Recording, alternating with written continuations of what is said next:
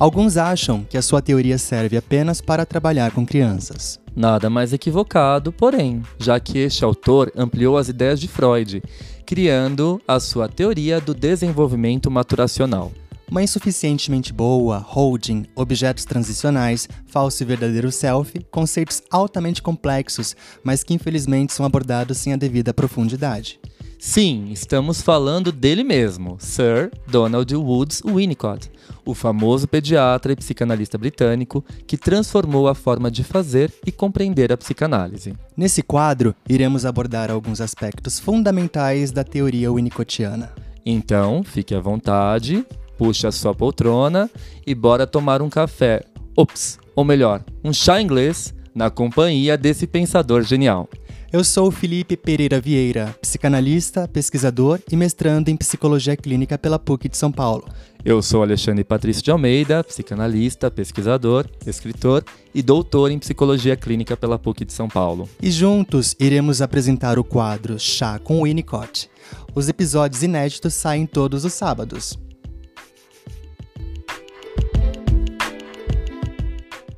Fala pessoal, tudo bem? Sejam bem-vindos a mais um episódio do nosso Chá com Winnicott. E apenas lembrando que o Chá com Winnicott, ele se tornou quinzenal, né? A gente falou no último episódio do Pílulas Psicanalíticas sobre o luto. A gente avisou os nossos botechers não é, Fi? Avisamos. É, teremos um episódio, então, é, no sábado de Pílulas Psicanalíticas e um episódio do Chá com Winnicott. Isso. E aí, gente, decidindo, então, como que a gente montaria esse episódio, porque o primeiro da série foi sobre a vida de Winnicott, é, a gente ficou muito em dúvida. Uhum. Porque Uh, o Winnicott, ele é um autor que ele não gostava muito da academia, da vida universitária. Sim. Então ele complicou bastante a nossa vida. Ah, isso é verdade. o Winnicott, na verdade, ele escrevia textos para conferências. Ele ia apresentar as conferências dele e ele escrevia esses artigos que ele ia uh, ler durante as palestras.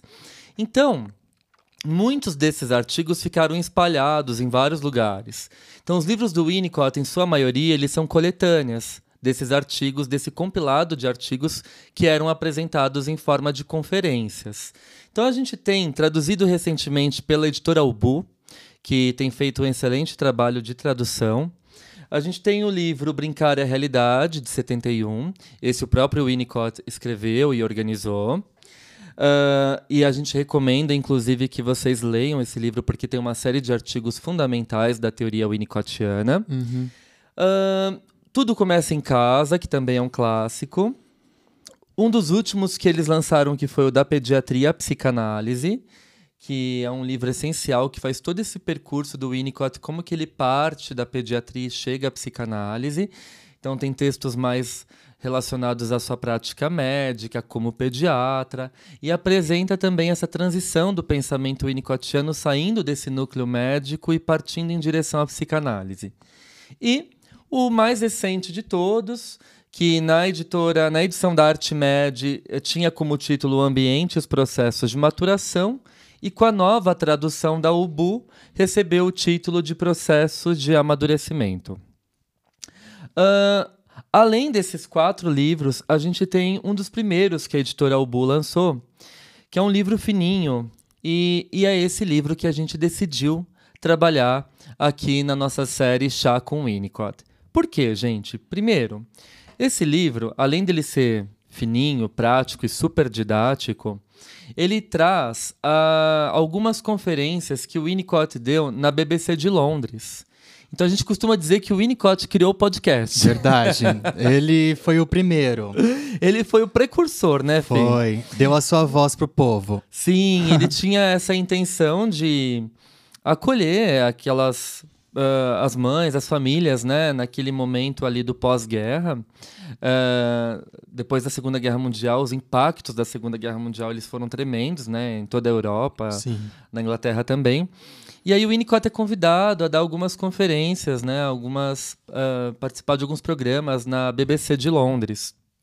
E aí essas conferências foram uh, escritas por ele, obviamente, foram reunidas e publicadas nesse livro uh, Bebês e Suas Mães, que tem um prefácio belíssimo escrito pela Maria Rita Kell, que ela já começa aqui, né, na verdade, citando uma frase muito linda do Winnicott, que ele diz assim: O bebê, entretanto, nunca foi mãe. O bebê nem mesmo já foi bebê antes. Isso é muito Winnicott, né? uhum. né? E a gente decidiu trabalhar com esse livro, então, justamente por ter essa pegada é, mais popular do Winnicott, né? Um Winnicott que fala para o povo. Uh, e também uh, por conta da maturidade desse livro. Ele começa a ter artigos ali de 66, 67, 68. Lembrando que o Winnicott morre em 1971. Uhum. Então, é, ele demonstra um certo grau de maturidade da obra winnicottiana. Então ele já tinha aqui definido muitos dos seus conceitos, né? como uh, o próprio, a própria construção da teoria do desenvolvimento maturacional, que ele apresenta ali em 1945 em um texto chamado Desenvolvimento Emocional Primitivo. Como você consegue lembrar de todos esses anos, esses títulos? Gente, não tem nada aqui na nossa frente, tá? Só tem o livro Bebê Suas Mães e tá, tá aberta numa página chamada A Mãe Dedicada Comum. Enfim. gente, eu acho que assim, conforme a gente vai estudando muito um autor, a gente vai se familiarizando com ele, né? Então, gente, a gente vai se familiarizando com as obras do autor, né? Eu tô rindo aqui porque a gente teve que fazer um corte na gravação que passou o caminhão da fruta na rua de casa.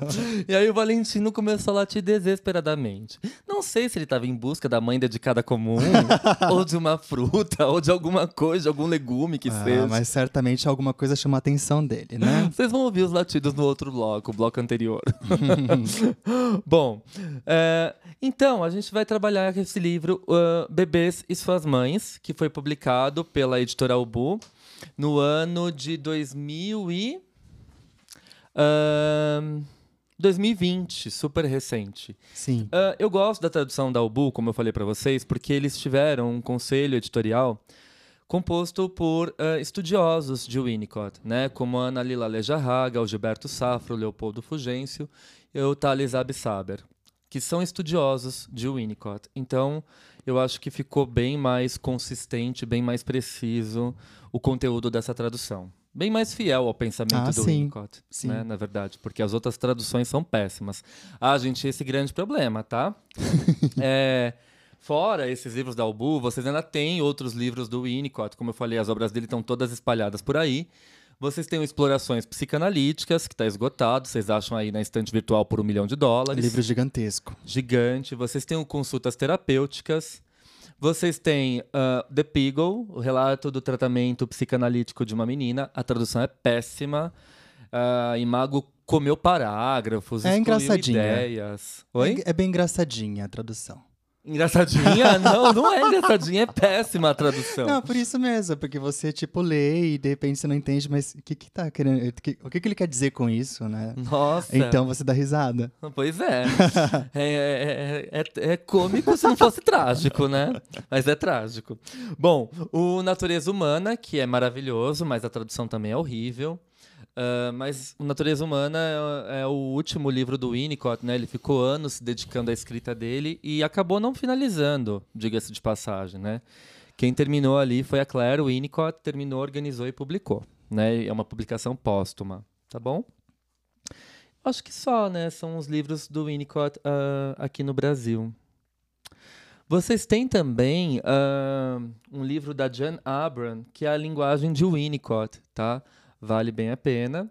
E claro, né, acho que uma das maiores, se não a maior referência de Winnicott hoje no nosso país, que é uma pesquisadora, mulher, genial, que é a Elza Oliveira Dias, que escreveu A Teoria do Amadurecimento de D.W. Winnicott. Uhum. É, Esse o, é o livro de cabeceira. É o livro central para quem quer estudar uh, o desenvolvimento maturacional uh, na perspectiva winnicottiana. Né? Sim. Né?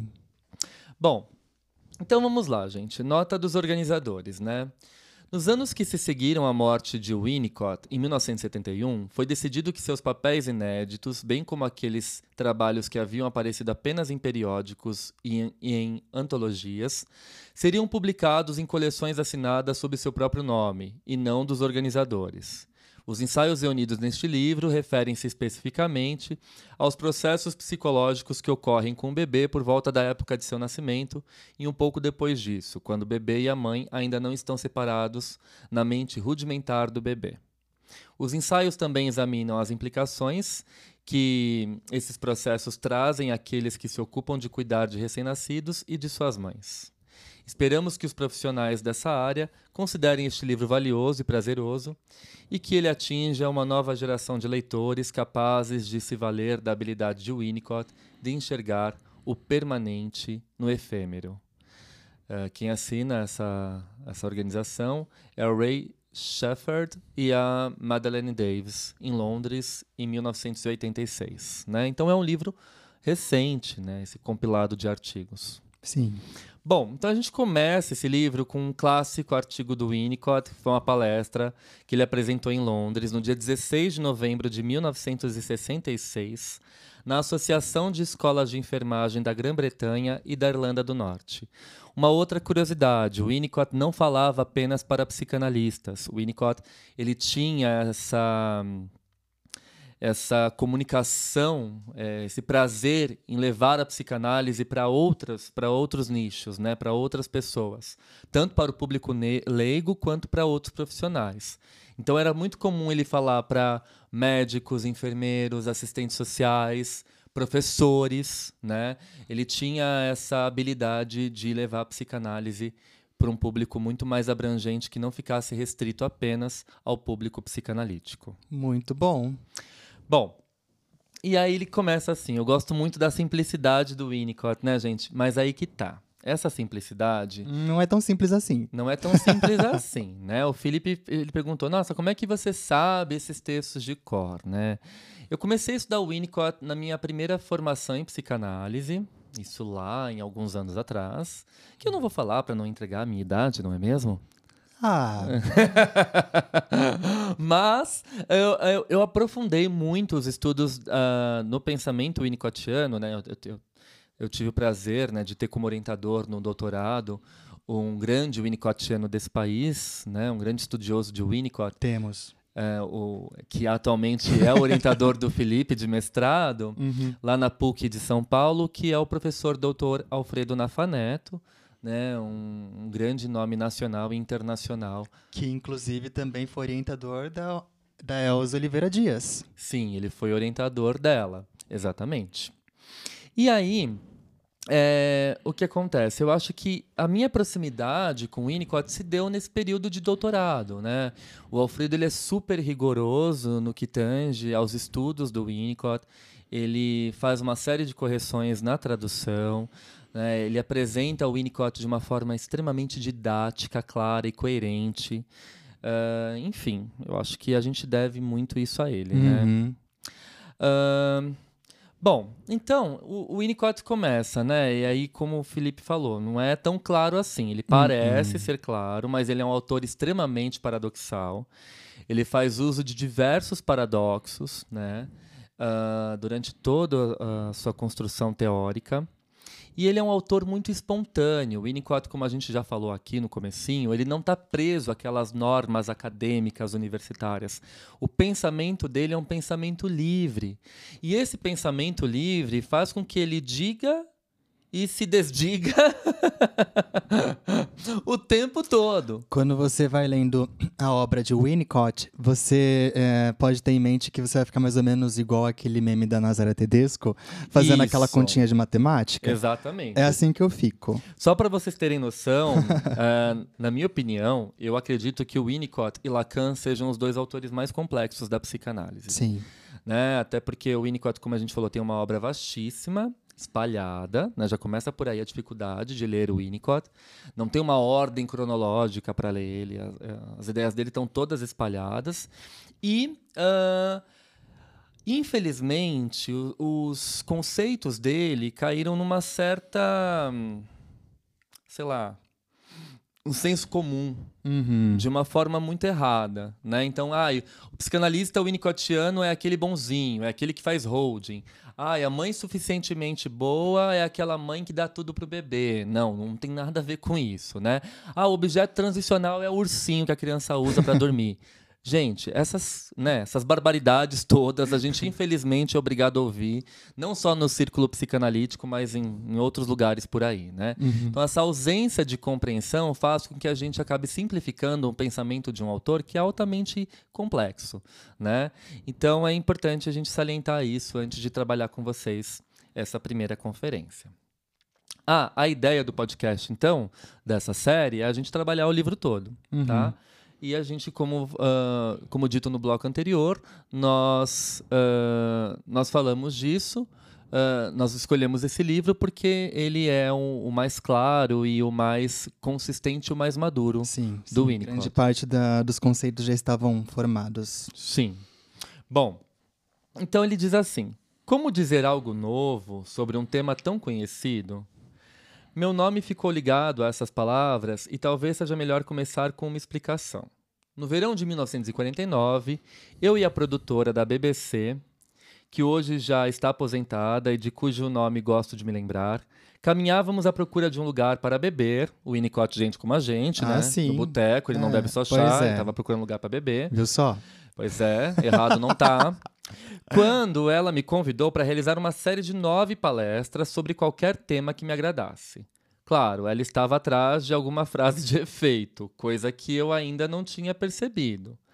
Aleguei que não havia nenhum interesse da minha parte em dizer para as pessoas o que elas deveriam ou não fazer. Nossa, já dá um tapa na cara, Fada né? sensata, né? O Uhum. Winnicott super coerente. Fala assim, eu não vou dizer para as pessoas o que elas devem ou não fazer. Não tô aqui para dar dica, recomendação, 10 passos para, cinco dicas de, né? Cada um tem que descobrir o seu caminho por conta própria. Eu É acho isso que aí. essa é uma marca muito profunda da clínica winnicottiana, né? Respeitar o gesto espontâneo do paciente para que ele possa vir a ser, né?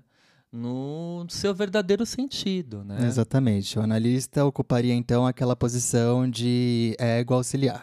Isso, mas depois ele sai desse lugar, né, para que o paciente possa caminhar rumo à independência. Bom, e ele diz assim, né? Até porque é, eu nem saberia fazer isso. Mas concordei que gostaria de conversar com mães sobre algo que elas já fazem bem. E o fazem bem simplesmente porque toda mãe se dedica à tarefa que tem em mãos, ou seja, cuidar de um bebê, ou talvez de gêmeos, né? Disse que isso é comum e que é uma exceção um bebê não ser cuidado desde o início por uma especialista, né? Depois de poucos metros de caminhada, essa produtora juntou os pontos e disse: "Maravilha, a mãe dedicada comum". E assim a ideia nasceu, Uhum. né? Então o Winnicott falou assim: olha, não vou, não tô aqui para ditar regra para as mães, até porque eu acho que isso acaba sobrecarregando ainda mais o peso da maternidade. Ah, sim. Eu acho que as mães elas podem sim, né, é, aprender uma série de coisas, mas ah, a gente tem que lembrar que tem aí já uma uma cumplicidade, uma dedicação comum dessa mãe com o seu bebê. Né, ou dessa figura cuidadora, né? Vamos lembrar aqui que mãe, naquela época, sim, poderia significar a mãe, né? A mãe biológica, né? Aquela figura da mulher. Hoje a gente pode falar de uma figura materna que Exato. vai exercer esse cuidado materno e a gente sabe disso, o quanto as configurações familiares mudaram e ainda bem que mudaram, Sim. né? Eh, e que qualquer pessoa pode exercer esse lugar de função materna, tá certo? Bom, então assim nasceu a ideia de das conferências que teriam como, como base o quadro do programa do Winnicott na BBC seria a mãe dedicada comum. Sabe que tinha música? Sabe que tinha chamada? Existem algumas conferências no YouTube, tá? Só pra avisar vocês. Ah, tinha música sim, ele mesmo cantava. Cantava? Cantava. Entendi. Gente, o Felipe tá viajando, tá? Tô Só pra brincando. descontrair. mas mas, é, o programa se tornou, então, a mãe dedicada comum, né? E ele diz assim... Dá pra imaginar que fui um pouco massacrado por conta dessa expressão. Gente, ele é muito Ah, sincero. sim. Ele é muito sincero. E há muita gente que supõe que eu seja sentimental com as mães, que as idealize, que deixe os pais de fora e que não percebo que algumas mães são bem ruins, até mesmo insuportáveis. Tenho de aguentar essas pequenas inconveniências porque não me envergonho do que está pressuposto nessas palavras. E aí o Winnicott continua e diz assim: Percebo que não posso de- deixar de dizer o óbvio. Parece banal quando digo que por dedicada eu quero dizer apenas dedicada. E aqui ele não está romantizando uma maternidade perfeita, a noção da mãe infalível, aquela mulher que abre mão de todas as suas coisas para ser mãe. Não tem nada disso. Hum, hum. Essa é uma leitura completamente leviana do Winnicott, né? Muito pelo contrário, ele não vai dizer isso. Ele vai tirar a maternidade desse lugar de romantização, falando que quando o bebê nasce é importante que essa mãe esteja totalmente dedicada a ele, né? Quem ocupa esse lugar de figura materna e que aos poucos possa ir saindo de cena, né? Possa ir saindo de cena. E aí ele diz assim. Uh, de maneira similar, as mulheres não ficam o tempo todo para lá e para cá pensando que deveriam estar cuidando de um bebê. Elas jogam golfe, elas têm um trabalho no qual ficam totalmente absortas, fazem com muita naturalidade todas as mesmas coisas que os homens, como ser irresponsáveis, achar que tudo vai dar certo ou participar de competições de motociclismo. Nossa. Né? Então ele fala assim: é, vamos parar de ficar romantizando isso, porque a mulher ela pode ocupar o mesmo lugar que o homem.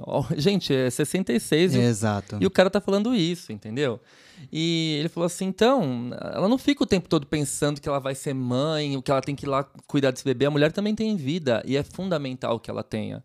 Então ele vai falar que a mãe dedicada comum é aquela mãe que, que exerce esses cuidados por aquele bebê que nasce num estado de total não integração. Né? O Winnicott vai dizer: esse bebê ele nasce com uma tendência à integração, mas ele precisa dos cuidados primários para se integrar. Tá? Então, uh, nesse sentido, uh, a concepção do bebê winnicottiano é totalmente diferente do bebê kleiniano, porque a Klein vai dizer, Melanie Klein vai dizer que o bebê ele nasce com um ego, um ego arcaico, que já uh, tem mecanismos de defesa, sendo o principal deles a cisão e depois a projeção e a introjeção. Sim. O Winnicott vai dizer, não existe isso que vocês chamam de bebê. Não existe essa coisa que vocês chamam de bebê. No princípio, diz. o bebê é uma parte da mãe. Exato, eles estão fusionados. Então, o bebê não tem um ego, não tem um dentro e um fora. Não tem um eu e não eu. Ele não se diferencia. Então, ele precisa desse ambiente totalmente dedicado a ele para esses cuidados básicos iniciais, para que ele possa caminhar rumo a uma integração.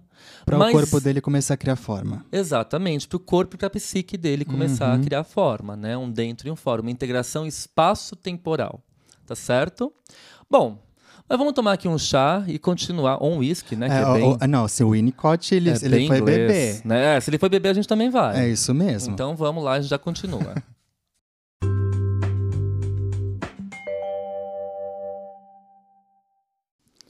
E aí, então, pessoal, ele vai dizer assim, seguindo aqui com, com o texto dele. Uh, a natureza, no entanto, decretou que bebês não escolhem suas mães. Eles apenas aparecem, e as mães têm algum tempo para se reorientar, para descobrir que por alguns meses o seu oriente não fica a leste, mas no centro, ou seria um pouco fora do centro. Olha que lindo isso. Uhum. Né? Então, é, de alguma forma também, eu acho que isso vai bastante, a gente andou lendo algumas coisas sobre a, a própria neurociência, né? E recentemente saiu uma pesquisa que eu achei de extrema relevância de derrubar esse mito, né? Ai, a mulher nasce com instinto de ser hum. mãe. Não, não, menos, né? Ela aprende. Exatamente, a mulher aprende. A questão que fica é, antes da gente continuar aqui a nossa conversa sobre esse texto, é eu fico pensando, né? Ela aprende, mas como que essa mulher está sendo ensinada hoje, né? Então tem muitos manuais, muitos especialistas ditando regras sobre a maternidade. Essas mães estão completamente perdidas e por acaso, quando elas seguem aquelas regras, né, os 10 passos para, 5 dicas para, uhum. e de repente não dá certo a maternidade, no sentido de que a gente se depara com frustração, com raiva, com tristeza, com solidão, que é normal da essência humana, Sim. essa mulher se sente ainda mais frustrada, culpada e incapaz de não ser supostamente uma boa mãe, de acordo com esses manuais, que dê conta daquele bebê. Né? Salientamos que a mudança ocorre de dentro para fora. Sempre, ela sempre deve ser de dentro para fora. Ou seja, o manual, ele é uma mudança colocada de fora para dentro. Exato. Não é algo construído, legítimo, né? Então, Claro, eu acho que sim, a mulher aprende a ser mãe, aprende a ter contato com esse bebê, mas a forma que isso é transmitido a ela, eu acho que é extremamente preciosa. Né? Essa forma é o que a gente tem aí de mais precioso, de mais uh, com importante. o tempo ela se apropria. Exato. Então, acho que não é questão de ditar regras, né? São orientações, talvez. E essa questão dos especialistas também é algo que não preocupa só a gente, mas também uh, o próprio Winnicott, né? Ele diz assim: tem muito especialista querendo colocar o dedo aí na relação mãe-bebê. E aí, um fala uma coisa, outro fala outra coisa, outro fala outra coisa. E a mãe fica completamente desorientada nesse debate. Né? Então, ai, dou regra de mais ou dou regra de menos? Uhum. Né? É, brigo com meu filho, converso com ele ou deixo ele fazer o que ele quiser? Né? Então, começa todo esse impasse, essas inseguranças, e a mãe fica cada vez mais Uh, perdida, desorientada, né? Então o Winnicott ele acaba tocando nessa questão. É, então, falar que a mãe nasce com esse instinto materno também não é algo que ele defende, não. Né? Ele vai falar que é uma construção, uma aprendizagem a partir do contato com esse bebê e com a experiência humana. E o que ele quer dizer com essa experiência humana? Com as pessoas que estão ao redor dessa mãe, né? com a transmissão de ideias, de valores, de cultura de, eh, a partir dessas pessoas que estão ao redor dessa mãe. E também com o ato de ser mãe. Exato, exatamente. Né? A partir do momento que nós somos algo, a gente experiencia. Perfeito, exatamente. Esta coisa que nós então somos. tem toda uma construção subjetiva, né, uhum. né? E ele diz assim: como você já deve supor, e creio que todos concordem, penso que é comum a mulher entrar em uma fase da qual é comum ela se recuperar em algumas semanas ou meses após o nascimento do bebê. Durante essa fase, em grande medida, a mãe é o bebê e o bebê é a mãe. Exato. Não há nada de místico nisso. Isso ele vai dizer, em alguns textos específicos, ele vai chamar de identificação primária. Sem essa identificação primária entre o bebê e a mãe, vai ficar muito difícil para essa criança, para esse bebê, é, fazer identificações cruzadas, né, que são outros tipos de identificações. É a capacidade desse bebê, desse sujeito, se colocar no lugar do outro, sentir o que o outro sente, mas estando no seu próprio lugar, Sim. sem essa relação fusional. Né? Mas para isso, a identificação primária, que é a formação ali do eu, né, o eu uh, com base nesse cuidado materno, é fundamental, Sim. imprescindível. Tá? Bom, e aí ele diz assim: não há nada de místico nisso. Afinal, a própria mãe um dia já foi um bebê e tem em si as memórias de já ter sido um bebê. Ela também tem memória de ter sido cuidada, e essas memórias ou ajudam ou atrapalham as suas experiências como mãe.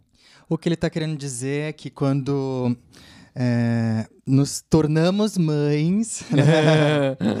a gente regride e reencontra questões que nós passamos enquanto crianças.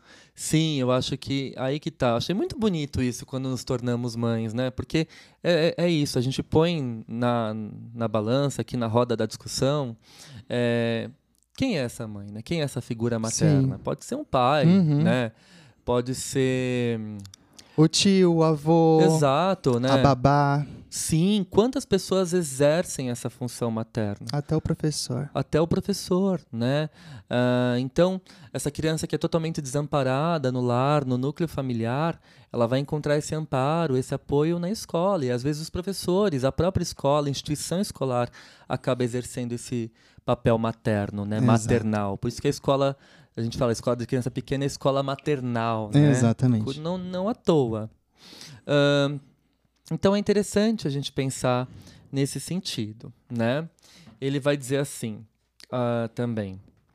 Penso que quando o bebê está pronto para o nascimento, a mãe, se amparada de forma adequada por seu companheiro, pelo estado de bem-estar social ou por ambos, né? E esse estado de bem-estar social é uma responsabilidade do Estado, do governo, né? Garantir o mínimo de condições básicas para que as famílias possam é, ter acesso né, a condições aí de saúde, educação, enfim, né? Cultura, que a gente sabe que infelizmente não acontece no nosso país. Uhum. Bom, Aí ela vai estar preparada para essa experiência em que ela sabe extremamente bem quais as necessidades do bebê. Né? Então, outra coisa importante, retomando um pouquinho o parágrafo anterior, né? eu acho bonito isso. É, aquela pessoa que vai exercer o papel materno, ela regride, né? E ela vai, por já ter sido cuidada, por ter recebido esse cuidado, ela vai conseguir exercer esse cuidado sobre o bebê, né? Então, é essencial também que esse sujeito tenha sido cuidado. Olha que importante, né? A experiência da infância saudável. Total, total, total. E não tem como a gente pensar é, em alguém que possa exercer essa função materna que nunca tenha sido cuidada. Essa pessoa ela vai ralar muito, ela uhum. vai é, penar muito. Às vezes ela vai tentar dar tudo para o filho que ela não teve. Sim. E isso acaba sendo, né, uma, uma alternativa de reparação, às vezes, sei lá, de culpa. Ah, eu é. não tive isso, então vou dar tudo pro meu filho. Opa, peraí. Esse dar tudo pode não ser a melhor coisa, né?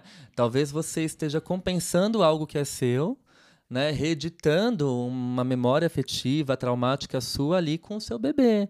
E às vezes isso não vai ser legal para aquela criança, né? Porque ela não vai sair daquele estado de onipotência. É. Né? Não vai lidar com a frustração se tudo, se ela sempre vai ter tudo, né? Enfim, são vários probleminhas aqui que a gente vai discutir ao longo ah, da série. Sim, sim, sim. Essa é só a primeira conferência e tem muito pano para manga, Ah, sem né, dúvidas. Bom, e aí ele diz assim, né? É, não me refiro apenas à sua capacidade de reconhecer se o bebê está ou não com fome e esse tipo de coisas.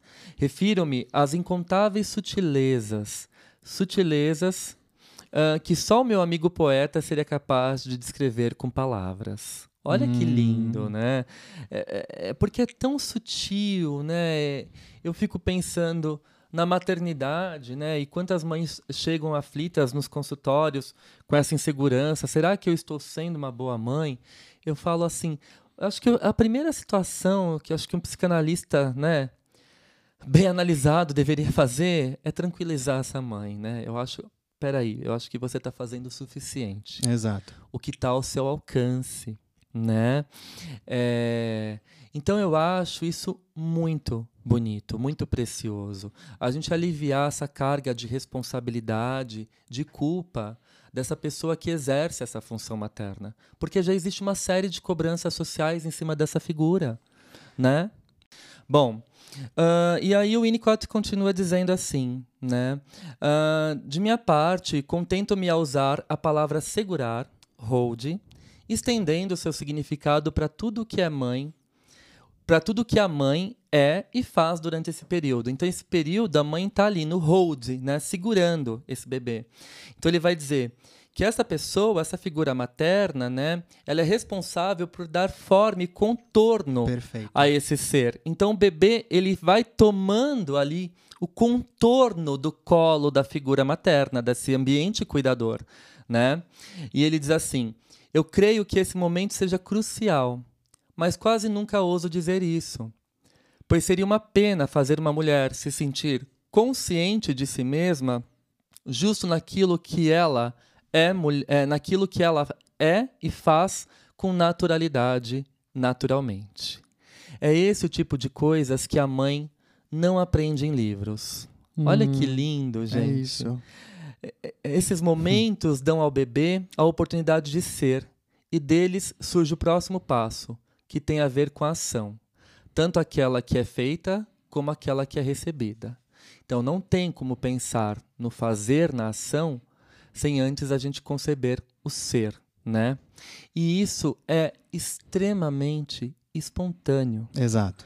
Né? Não dá para receitar aqui um manual, ele diz, ele é bem claro, né? Isso a mãe faz naturalmente. Então é claro que Uh, como a gente falou, ninguém nasce com esse instinto materno, né? Ela, essa pessoa pode ir aprendendo, essa figura materna vai aprendendo com o tempo. Mas é importante também de que forma essa aprendizagem ela é feita. Exato. Né? Nesse sentido, é muito importante que, é claro, se tiver oportunidade, né, desta mãe ser acompanhada, né, dessa mãe ser segurada, por toda uma rede de apoio. Exatamente, né? para que ela possa é, experienciar o ato de ser mãe. Sim. E aí, o Winnicott diz assim, né? Tudo isso é muito sutil, mas ao se repetir de novo e de novo, contribui para o estabelecimento da capacidade do bebê de sentir-se real. Gente, esse é um dos conceitos mais Uhum. fundamentais, né? O Winnicott fala: nós nascemos com uma tendência a ser e precisamos ah, da segurança ambiental, dos cuidados ambientais, para que nós possamos continuar sendo, ou seja, continuar existindo, né? Com essa capacidade, o bebê consegue encarar o mundo, ou melhor dizendo, ele pode prosseguir com o processo de amadurecimento que é gene- geneticamente herdado, né? Nós nascemos com essa tendência a ser, e essa tendência a ser é um ser, uma integração psicossoma, psiquessoma, né? Uma coisa muito importante, o Winnicott diferencia psique de mente. Sim. A psique está relacionada às, às experiências inconscientes, subjetivas, às emoções, aos afetos. E a mente ela é a parte da psique relacionada à cognição, ao conhecimento. Ah, que interessante. Né? Então, depois que existe ah, o desenvolvimento dessa psique, essa psique é alocada no soma através do processo de personalização, persona, né? essa psique alocada no soma, é, esse bebê começa a se transformar numa unidade psicossomática. Perfeito. Ahn, aí a gente pode pensar num desenvolvimento ah, da mente, num desenvolvimento cognitivo. Nesse sentido, o excesso de estímulos, de atividades, de um monte de coisa. Ah, eu quero que meu filho faça isso. Eu quero que meu filho faça aquilo. Ah, eu vi na TV que agora a moda é isso. Eu vi que eh, vai fazer bem para ele se ele fizer aquilo. Gente, Quanta intrusão. isso é uma intrusão, né? Ah, essa criança ela vai começar a desenvolver um intelecto super bem desenvolvido, Uhum. Hipertrofiado, né? hipertrofiado, né? Mega maduro, Uhum. para dar conta de todas essas exigências Essas externas. demandas, né? Exato. Que chegam antes do seu tempo de amadurecimento. Então aí a gente tem uma mente que se desenvolve antes da psique. Opa! É uma mente que se desenvolve para dar conta de possíveis ameaças. Exato, né? Porque não tem como essa criança dar conta de tudo isso, né? Sim. Se é algo tão delicado, tão gradual, né? Ah, E ele diz assim: Talvez você esteja esperando que eu fale sobre as necessidades do bebê nesse estágio inicial. Quando quase sempre existe uma figura materna que não consegue pensar em mais nada ao longo dessa fase, em que a dependência do bebê é absoluta. O bebê ele nasce num estado de dependência absoluta. Ele vai caminhando em direção a uma dependência relativa, até que a gente fica rumo à independência. Exato. Porque para o Winnicott, nós nunca seremos totalmente independentes.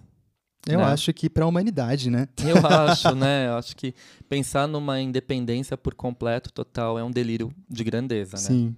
Uhum. Ele diz assim: Quero frisar que é nessas primeiras e mais importantes semanas da vida do bebê que os estágios iniciais do processo de amadurecimento têm oportunidade de se transformar nas experiências desse bebê. Quando o ambiente facilitador, que deve ser humano e pessoal, é suficientemente bom, as tendências hereditárias de crescimento do bebê alcançam as suas primeiras conquistas. É possível dar nome a essas coisas. A principal se resume na palavra integração.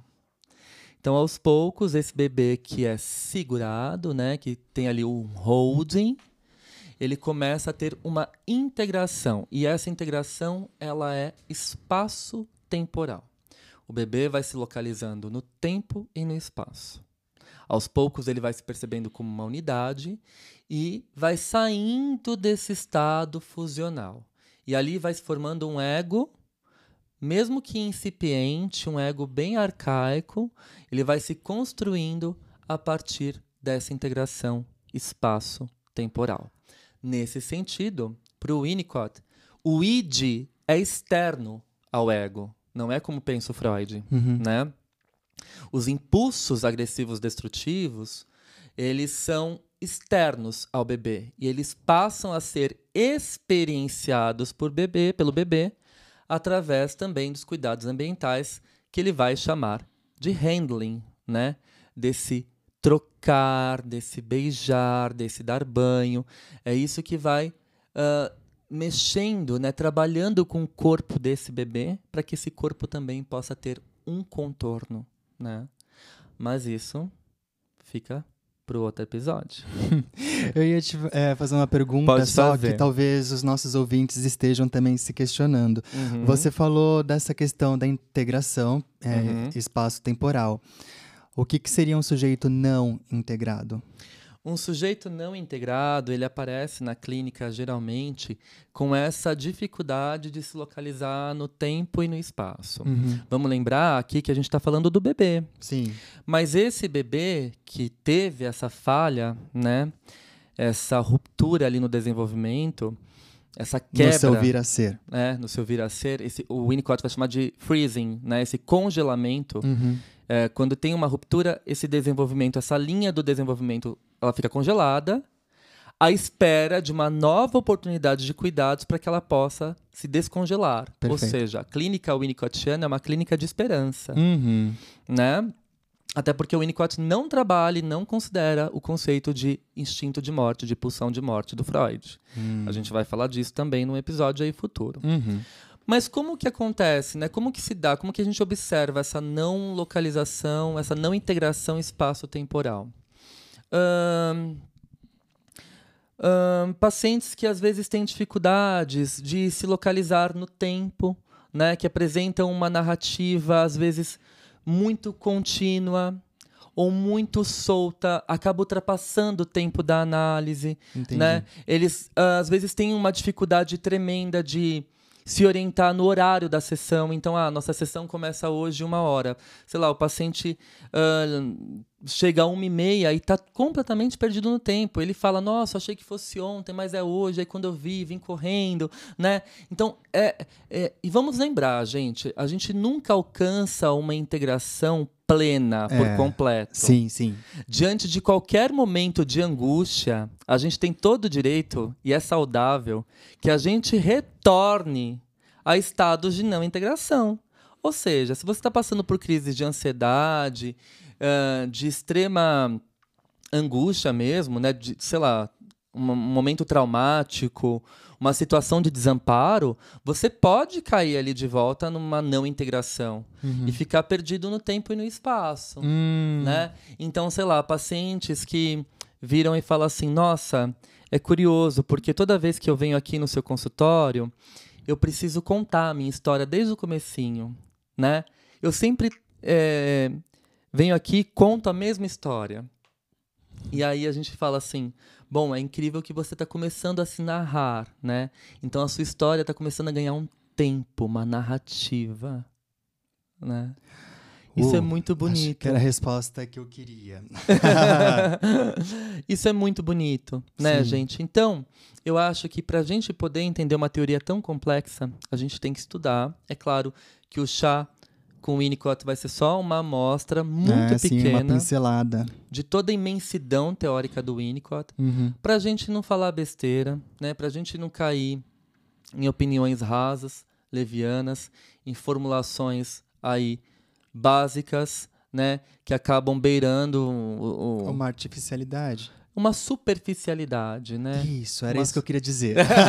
Mas que também não deixa de ser artificial, porque não é verdadeiro, né? Não é um É, conhecimento A verdadeiro. teoria unicotiana é extremamente profunda. Sim, sim. E o Winnicott é um autor muito irreverente, engraçado, sincerão, né? E a escrita dele é uma escrita que mexe com a gente, de fato, como você bem falou, de dentro para fora. Eu acho que essa é a intenção dessa Exato. série. É isso. É isso? É isso. Seguimos pensando? Seguimos pensando, igual o meme da Nazaré Tedesco. Fazendo os cálculos na cabeça, né? é, ali. sim. Bom, então é isso, gente. A semana que vem tem o Pílulas Psicanalíticas, no sábado. E daqui 15 dias a gente se encontra com o próximo episódio do Chá com Winnicott. Até lá. Beijão. Beijo.